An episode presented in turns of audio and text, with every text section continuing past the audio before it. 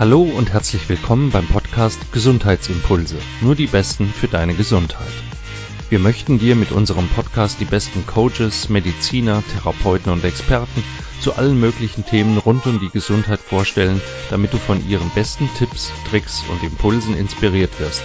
Für deine Fitness, dein Wohlbefinden und deine Gesundheit. Mein Name ist Martin Oechler. Schön, dass du dabei bist. Heute hörst du den zweiten Teil meines Interviews mit Bas Kast, dem Bestsellerautor, der den Ernährungskompass, das Fazit aller wissenschaftlichen Studien zum Thema Ernährung, geschrieben hat. Viel Spaß! Ein wichtiges Thema, was äh, bei der Ernährung immer wieder aufkommt, ist das Thema Eiweiß. Also Eiweiß in Form von Fleisch, Eiweiß in Form von Hülsenfrüchten. Ähm, die einen sagen, wir sollten uns viel eiweißreicher ernähren und dafür Fette und Kohlehydrate reduzieren. Andere sagen, zu viel Eiweiß ist auch nicht gesund. Ich weiß, dass es auch Studien gibt, die sagen, der Mensch braucht ein gewisses Level an Eiweiß. Was da drüber ist, ist nicht gut und was drunter ist, ist auch nicht gut. Was hältst du von Eiweiß? Ja, es ist ein äh, sehr komplexes Thema und ich glaube, du hast es genau richtig äh, beschrieben, zumindest so, wie ich es auch empfinde, diese ganze Ambivalenz. Ähm, es gibt Hinweise darauf, ziemlich deutliche, auch mehrfach bestätigt, die, ähm, die uns zeigen, dass Eiweiß von allen Hauptnährstoffen äh, der äh, sättigendste Stoff ist. Ähm, das heißt, ähm, es gibt ja diese drei Hauptnährstoffe in unserer Nahrung, äh, Eiweiße, Fette und Kohlenhydrate. Und ähm, von den äh, Fetten und Kohlenhydraten, da überfrisst man sich leicht. Ähm, ähm, es gibt nicht so ein echtes Stoppsignal für den Körper. Und grob, um äh, es mit einer Metapher, es ist im, im Detail kompliziert, aber um es mit einer einfachen Metapher zu verstehen, vergleiche ich das gerne mit dem Hausbau. Wenn du ein Haus baust, brauchst du natürlich Strom. Und ganz grob kann man sich die Kohlenhydrate, diese Zuckerfamilie, äh, vorstellen. Also ähm, das ist Zucker, sind äh, Kartoffeln, Reis, Nudeln, Brot. Das sind so die wesentlichen Kohlenhydrate. Ähm, und die Fette. Jeder weiß, was Fette sind, die ganzen Öle und auch in, natürlich auch in Fleisch. Ähm, die kann man sich vorstellen als ähm, Energielieferanten für deinen Hausbau. So. Und äh, Strom kann man natürlich leicht speichern, Strom kann man nie genug von haben, also überfrisst man sich leicht, ja? Die Baustelle mhm. nicht, die Baustelle stört nicht, wenn du ähm, unbegrenzt Strom hast. Aber ähm, äh, Eiweiße sind in der Hinsicht ein bisschen ein besonderer Stoff, nämlich die sind mehr der Baustoff, den man auch braucht. Also zum Beispiel der Zement für das Haus oder die, äh, die Holzbalken für das Dach. Und äh, du brauchst ein Minimum an Holzbalken, sonst kannst du nicht bauen. Du kannst nicht mit Strom, kannst du kein Holz draus herstellen. Du brauchst dieses Minimum. Aber alles, was über dieses Minimum hinausgeht, äh, müllt im Grunde nur die Baustelle voll. Und der Körper kann also dieses Eiweiß, äh, diese Holzbalken nicht so gut speichern. Im Prinzip geht das, aber äh, und im Prinzip kannst du auch Holzbalken verfeuern und daraus Strom gewinnen. Das geht alles, aber ähm, ähm, wenn man es in, wenn man in diesem einfachen Bild äh, bleibt, irgendwann hüllt es nur die Baustelle voll. Und deshalb hört man bei den Eiweißen, man will dieses Minimum, aber irgendwann hört man auf zu essen. Und ähm, äh, äh, und das sieht man tendenziell ähm, äh, von den Ergebnissen her. Und das ist der Grund dafür, weshalb zum Beispiel diese Atkins, diese sehr beliebte und hartnäckige Atkins-Diät ja auch so äh, beliebt und hartnäckig ist. Und äh, eines der wenigen Diäten ist, der Atkins, Robert Atkins, dieser US-Kardiologe, der sagte, bei meiner Diät darfst du so viel essen, wie du willst. Muss man dazu sagen, Atkins Diät, für die, die es nicht kennen, äh, Atkins propagierte also auch sehr fettreiche Nahrungsmittel. Ja, ne? genau, genau. Und, also und das, auch das ist wichtig zu wissen, für, für sage ich jetzt, für alle, die nicht so in der Materie drinstecken, unsere Nahrung besteht immer aus den drei Grundbausteinen, Kohlenhydraten, Eiweiß, Fett. Und wenn vom einen weniger drin ist, bedeutet das automatisch vom anderen ist entsprechend mehr drin. Ne? Also es kommt immer auf das Verhältnis an. Äh, man kann nicht nur eines essen und das andere weglassen. Es sei denn, es ist verdünnt es mit Wasser. Es sei denn, man fastet. Verdünnt mit, mit Wasser. Ne? Ja, ja, genau. Was ja bei vielen Lebensmitteln auch der Fall ist. Was auch der Fall ist, genau. Das heißt, immer wenn du sagst, das ist natürlich auch immer ein Problem bei Ernährung, immer wenn du sagst, wenn du anfängst, etwas zum Beispiel zu verteufeln, wie es ja auch in der Geschichte geschehen ist, just mit dem Fett, äh, dass sie sagte, lass das Fett weg. Die, die Konsequenz daraus ist, dass die Leute natürlich etwas an, sie werden nicht anfangen zu fasten. Das heißt, sie werden etwas anderes essen. In diesem Fall waren es dann halt die Kohlenhydrate, oft in Form von einfachen Zuckern, also in Form von Weißmehl oder wirklich direkt von Zucker. Also zum Beispiel fettfreie Produkte der Industrie. Die Industrie hat ja dann auch reagiert. In den 80er Jahren fing das an mit diesem Low-Fat-Hype der hat dann gesagt, okay, ihr sagt uns, dass das Fett böse ist. Wir holen das Fett aus unseren Produkten raus, zum Beispiel aus dem Joghurt raus. Jetzt schmeckt es nach nichts mehr, es hat keine Kalorien mehr, Leute werden nicht satt. Was tun wir? Nun, wir machen Zucker rein. Als Kompensation. Und äh, deshalb gibt es heute, bis heute noch, diese ganzen Joghurts, die vollgepumpt sind mit, äh, mit Zucker. Und du kommst im Grunde vom, vom Regen in die Traufe, denn äh, mhm. es stellt sich heraus, Zucker ist genauso verfettend, vielleicht sogar noch, wahrscheinlich sogar noch schädlicher. Und jetzt äh, rudert man also wieder zurück und sagt, okay, die Fette sind insgesamt doch nicht so böse, es kommt auf die Fette an. Das gilt es festzuhalten, dass Fette per se nicht schlimm, nicht gefährlich sind, sondern auch hier kommt es darauf an, welche Art von Fett und ja. wie es in der Gesamtbilanz aussieht. Jeder, jeder weiß ja zum Beispiel, dass die Omega-3-Fettsäuren wie in fettigem Fisch von Lachs oder Hering, Makrele, dass die, äh, dass die heilsam sind. Oder das Olivenöl, die meisten ähm, denken, werden denken, werden ein positives, dieses positive Image, das Olivenöl hat, das ist ähm, auch konform mit äh, dem, was man in Studien sieht. Und was also. man weiß von der mediterranen Diät, Ernährungsweise, die sich auch als sehr heilsam herausgestellt hat. Können wir vielleicht gerade aufgreifen, die mediterrane Ernährung, damit ist aber jetzt nicht gemeint die, die, die Pizza irgendwo am Mittelmeerstrand, ne, sondern die traditionelle Ernährungsweise der Mittelmeerstaaten, wie die Menschen dort vor 50, 80, 100 Jahren sich vorwiegend ernährt haben und was noch so als Traditionskost im Mittelmeerraum gilt. Die hat ja in verschiedenen Ländern auch durchaus Gemeinsamkeiten. Und diese, ja. diese mediterrane Ernährung gilt ja weltweit so als durchaus gesunder Standard, an der man sich auch orientieren kann. Ja, und ähm, typischerweise ist eben die, die mediterrane Kost, wenn man mal wieder von diesen Makronährstoffen ausgeht, Fett, Eiweiß, Kohlenhydrate, hat die einen hohen Anteil von, von Fettsäuren und zwar typischerweise liegt es bei gut 40 Prozent der Kalorien, die von Fett stammen. Und übrigens, äh, laut äh, Deutscher Gesellschaft für Ernährung ist das schon zu viel. Und das ist ein bisschen ein äh, merkwürdiger Widerspruch, in der die, die Deutsche Gesellschaft für Ernährung, die DGE, mit ihren Empfehlungen steckt. Denn alle Experten, glaube ich, der Deutschen Gesellschaft für Ernährung, die sind ja auch, das sind ja keine Ignoranten und die meinen es ja auch gut. Ähm, alle würden zugeben, dass die mediterrane Kost gesund ist. Trotzdem empfehlen sie bei uns eine Ernährungsweise mit mehr als 50 Prozent Kohlenhydraten. Mhm. Und äh, die Fette sollten lieber so bei 30 Prozent der Kalorien liegen.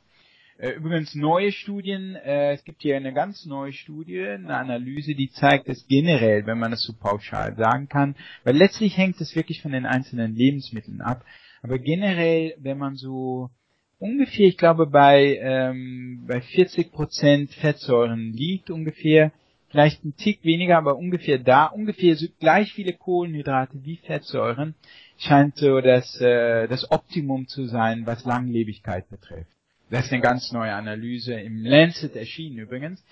Eins der renommiertesten Fachmagazine erscheinen natürlich auch wieder widersprüchliche Ergebnisse. Aber letztlich, was viel wichtiger ist, es sind die einzelnen Lebensmittel, die wichtiger sind. Ich denke, dass es viel, viel wichtiger ist, dass man naturbelassenes Essen isst, äh, Gemüse, Obst, Hülsenfrüchte. Und das tut man zum Beispiel in der mediterranen Region. Man Was man in der mediterranen Ernährung aber auch macht, ist ja durchaus ein Glas guten Wein zum Essen trinken. Ja. Wie ist denn deine Meinung zum Thema Alkohol? Was hast du denn da in deinen, in deinen Recherchen ja. herausgefunden? Ja, das ist eine gute. Auch da gibt's viel Widerspruch und auch da werde ich oft äh, kritisiert für mein, für, für das, was ich geschrieben habe und was ich sage. Ähm, wenn man sich die Daten anguckt, wenn man sieht, wenn, so, äh, nüchtern, wenn man so will, zusammen. wenn das geht, ja. ja. Äh, ich, ich sehe auch immer voraus, dass ich selber aus einer aus der Pfalz komme und äh, ähm, äh, väterlicherseits, äh, mein Urgroßvater, äh, das war, von da an waren das Weinbauern. Okay. Also ich habe eine gewisse positive, äh, also Wein ist bei mir in, ist ein bisschen Kultur, Familienkultur und deshalb bin ich erstmal positiv eingestellt. So, also ich habe auch meine ähm, Verzerrungen und ähm, äh, meinen subjektiven Einschlag. Aber wenn man sich die Daten, die zusammengefasst anguckt, es gibt verschiedene Camps. Es gibt äh, die einen, die sagen, äh, man sieht ganz klar in den assoziativen Studien, dass ähm, ein, ein sehr, sehr maßvoller, eigentlich ein geringer Alkoholkonsum äh, ab einem gewissen Alter, insbesondere mit weniger Herz-Kreislauf-Erkrankungen assoziiert ist. Das ist eine Assoziation. Es gibt nur ganz, ganz wenig experimentelle Belege dafür. Mhm. Es gibt ein Experiment, ich glaube, das ist somit das einzige solide Experiment zum Thema Alkohol. Da hat man, es waren, glaube ich, mehr als 200 Diabetiker. Das war in Israel. Ich habe die Studie auch im Buch. Äh, hat man äh, tatsächlich über zwei Jahre hinweg in zwei Gruppen geteilt. Die einen, die hatten Pech, die bekamen jeden Abend Wasser. Und die anderen, die hatten Glück, die bekamen jeden Abend, ähm, eine, ein Teil bekam Weißwein und wirklich nur ein Glas. Ich glaube, es waren 150 Milliliter. Also ein äußerst interessantes Studiendesign jedenfalls. ja, also, du musst dann Glück haben, dass du in die richtige Gruppe landest. Das ist ein bisschen doof. Ähm, die einen Weißwein, die anderen Rotwein. Also wirklich, aber nicht viel. Wie gesagt, ich glaube, ja. es waren 150 Milliliter. Das ist ein kleines Glas. Nicht mehr.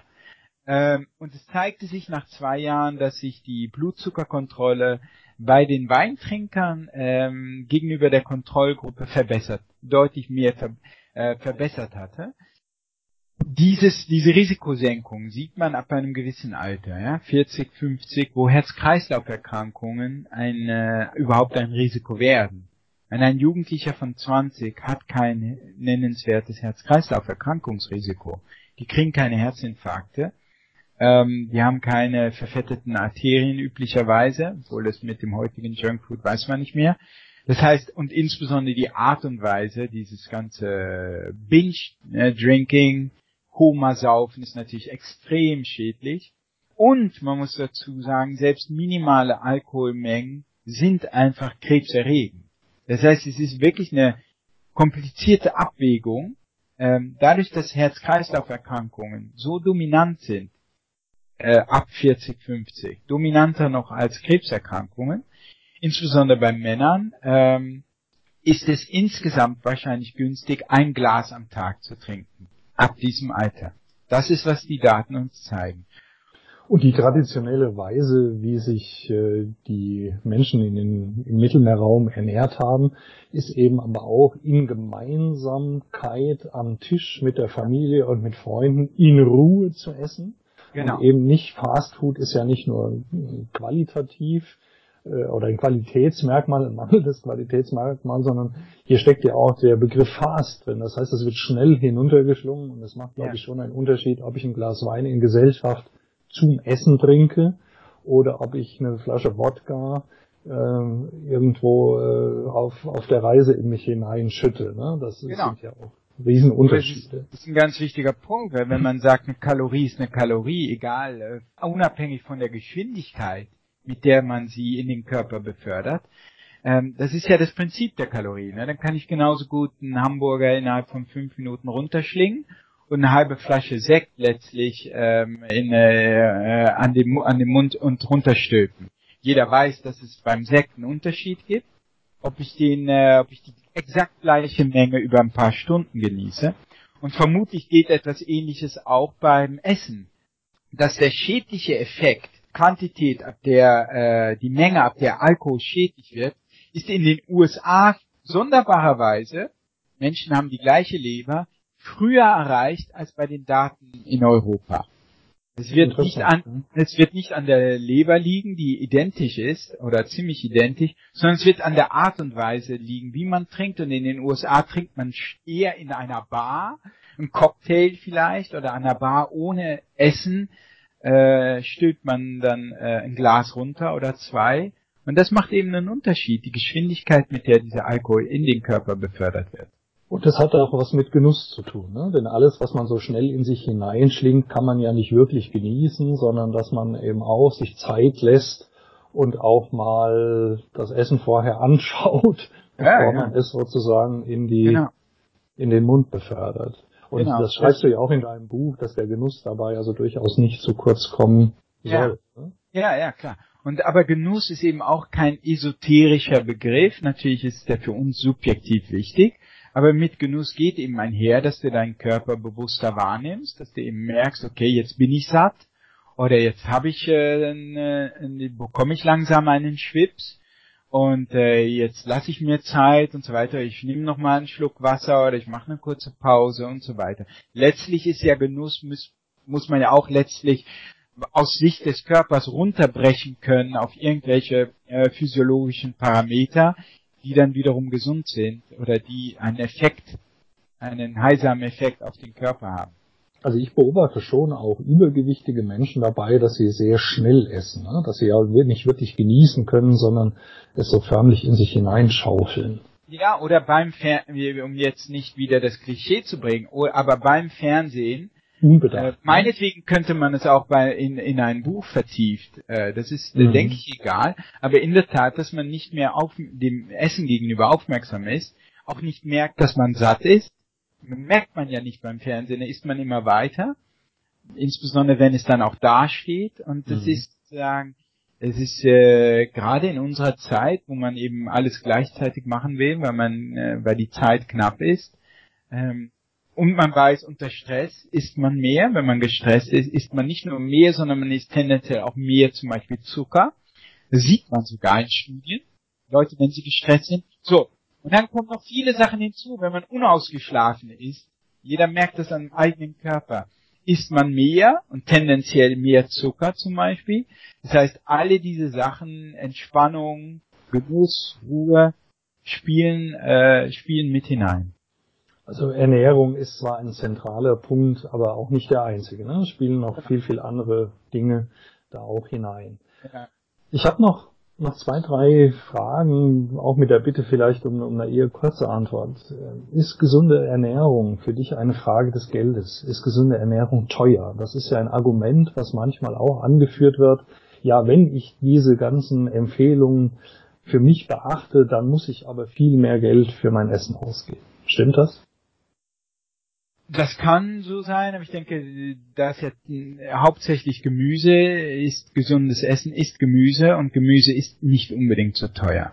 Äh, ein Fisch ist teuer, aber ich plädiere auch dafür, wenig, äh, nicht, nicht so viel, einmal pro Woche Fisch reicht vollkommen.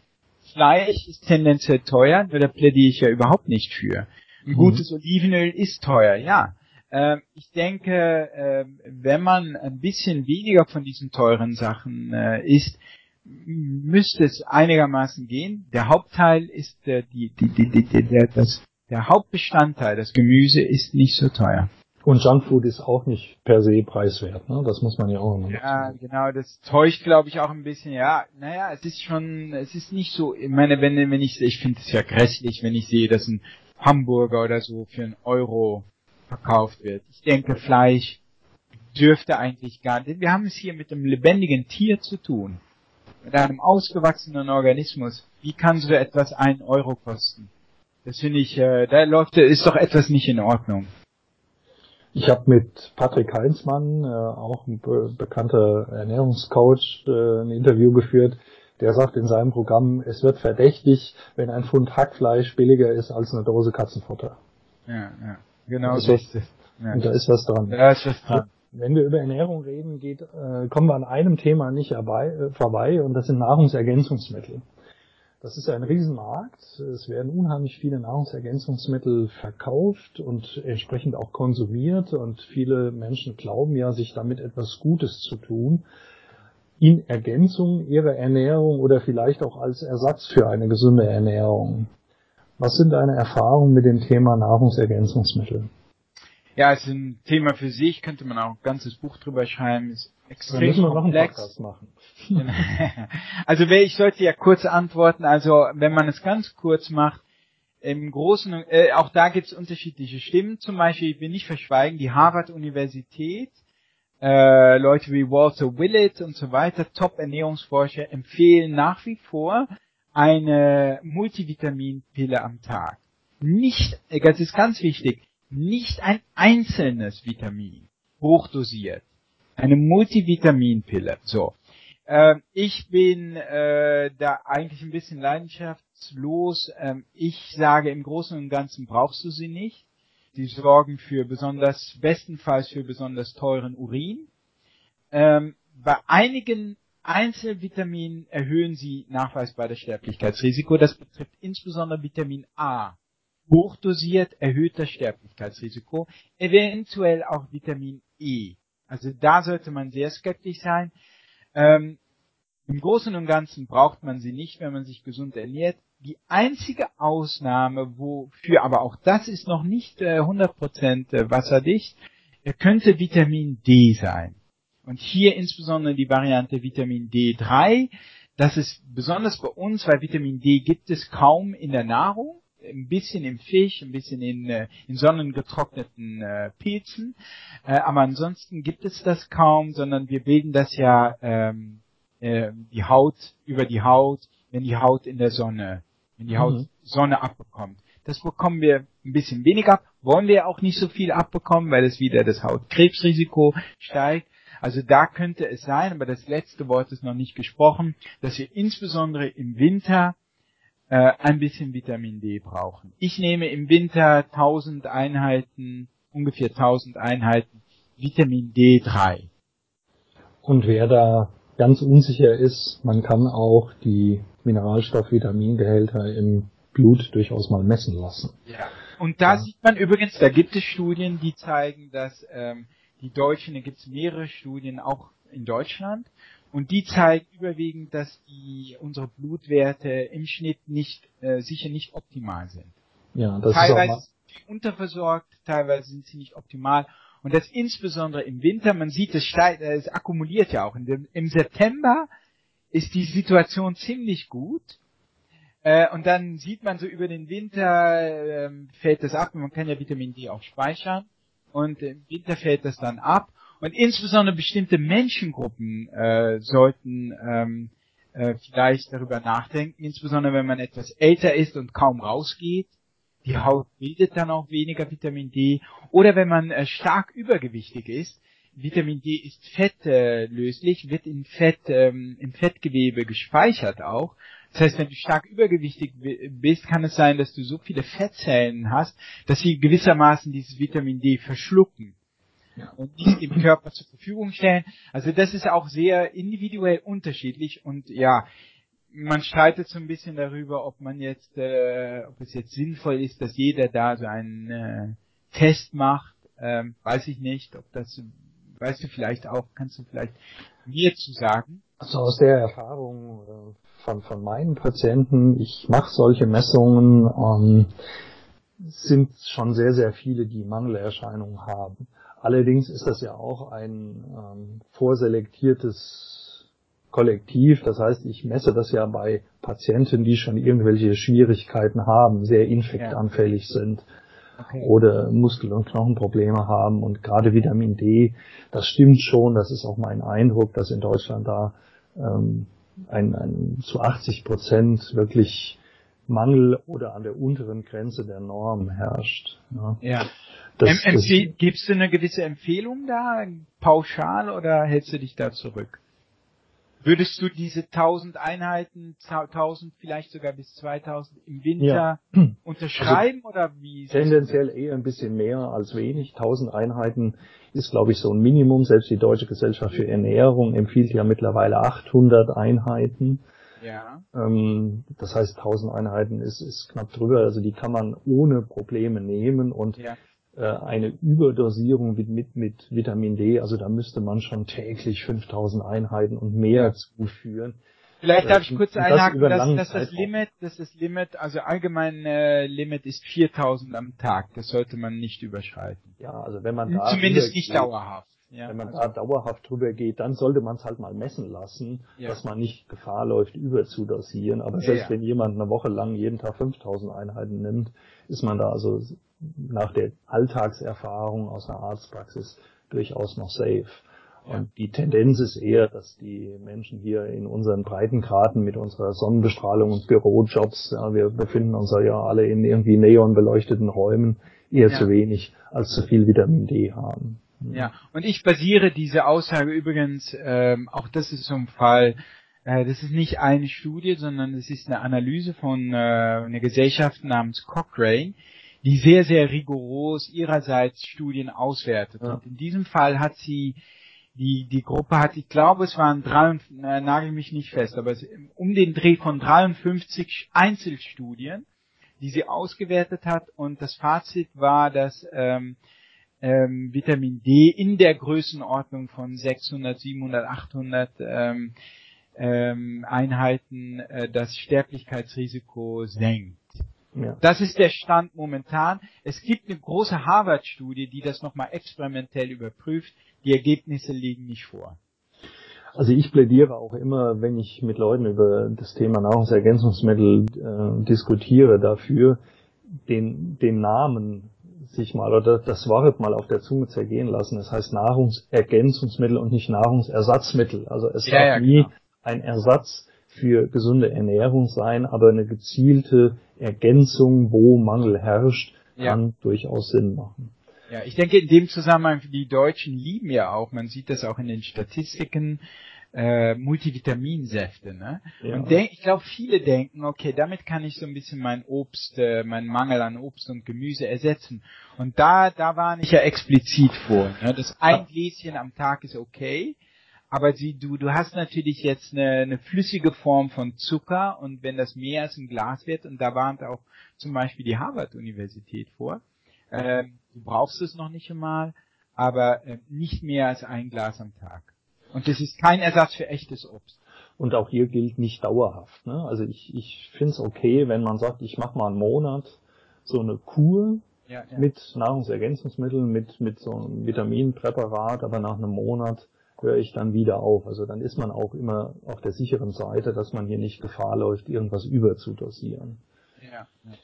Was wenn, äh, gibt es bei dir ein, ein wichtiges Motto, ein, ein Leitspruch, so eine Art Mantra zum Thema Gesundheit, was für dich gilt, was du unseren Zuhörern mitgeben möchtest? Nein, ich denke, ich meine, auch da, ich denke, Michael Pollan hat diese, ich denke, ich, erstmal würde ich ganz kurz sagen, ich denke, diese Verwirrung, die herrscht, ne, ich denke, die sollte, die könnte passé sein. Äh, ich denke, wir wissen zu 80 Prozent, vielleicht sogar 90 Prozent, vielleicht ist das übertrieben, was im Kern eine gesunde Ernährung ausmacht.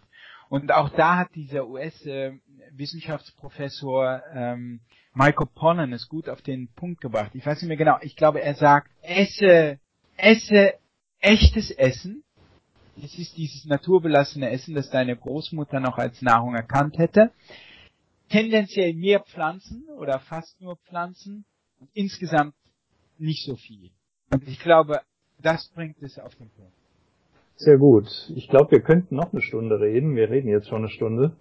Äh, wir ja. hätten noch, wir hätten noch viele Themen, wer aber weiß. wer also da sich jetzt ein bisschen mehr für das Thema interessiert, dem kann ich es nur ans Herz legen. Ich glaube, in fast jeder Buchhandlung findet sich's auf dem Tisch oder dem Regal nahe des Eingangs der Ernährungskompass, das Fazit aller wissenschaftlichen Studien zum Thema Ernährung mit den zwölf wichtigsten Regeln der gesunden Ernährung von Bas Kast. Bas, ich danke dir ganz, ganz herzlich für das ja. äußerst interessante ja, Gespräch. Danke, ich danke dir. Und vielleicht kriegen wir ja auf das Podcast hin auch die eine oder andere Frage, so dass wir das Gespräch nochmal fortsetzen können. Oder wer, wer von dir hören möchte oder dir eine Frage stellen möchte oder uns eine Frage stellen möchte, wo kann man mehr von dir erfahren? Also ich habe ich habe ja äh, ich habe eine Webseite jetzt aufgestellt, die ist noch so ein bisschen provisorisch. Äh, ich will die ein bisschen ausschmücken mit äh, vielleicht auch Videos. Ähm, und das der die die Adresse ist baskast.de. Das verlinken wir auch in den Show Notes zu dem Podcast. Und übrigens da, da kann man, wer mag, kann sich da anmelden für einen Newsletter. Ich schreibe dann ab und zu mal was zu zum Beispiel Olivenöl oder irgendwelche Ernährungs- oder was auch immer mir durch den Kopf geht oder was es Neues gibt, zum Beispiel äh, das Rezeptebuch, das ja dann äh, hoffentlich nächstes nächstes Jahr im Februar kommt. Ähm, solche Sachen kann ich euch auf dem Laufenden halten halt. Ja, super. Also wenn da Fragen kommen und Feedback kommt, vielleicht haben wir dann genügend äh, Themen, um nochmal miteinander zu reden. Ja, ja. das wäre mir ein Vergnügen. Mir war es eins. Vielen herzlichen Dank. Danke auch, Martin. Das war das Interview mit Bas Kast. Vielen Dank, dass du uns bis zum Ende zugehört hast. Wenn du wichtige Erkenntnisse gewinnen konntest und ein paar Gesundheitsimpulse für deine eigene Fitness bekommen hast, dann denk dran, uns eine gute Bewertung oder noch besser eine Rezension zusätzlich zu schreiben. Auf iTunes. Dafür ganz herzlichen Dank. Wir hören uns beim nächsten Mal. Bis dahin bleibt gesund. Dein Martin Oechler von gesundheitsimpulse.com.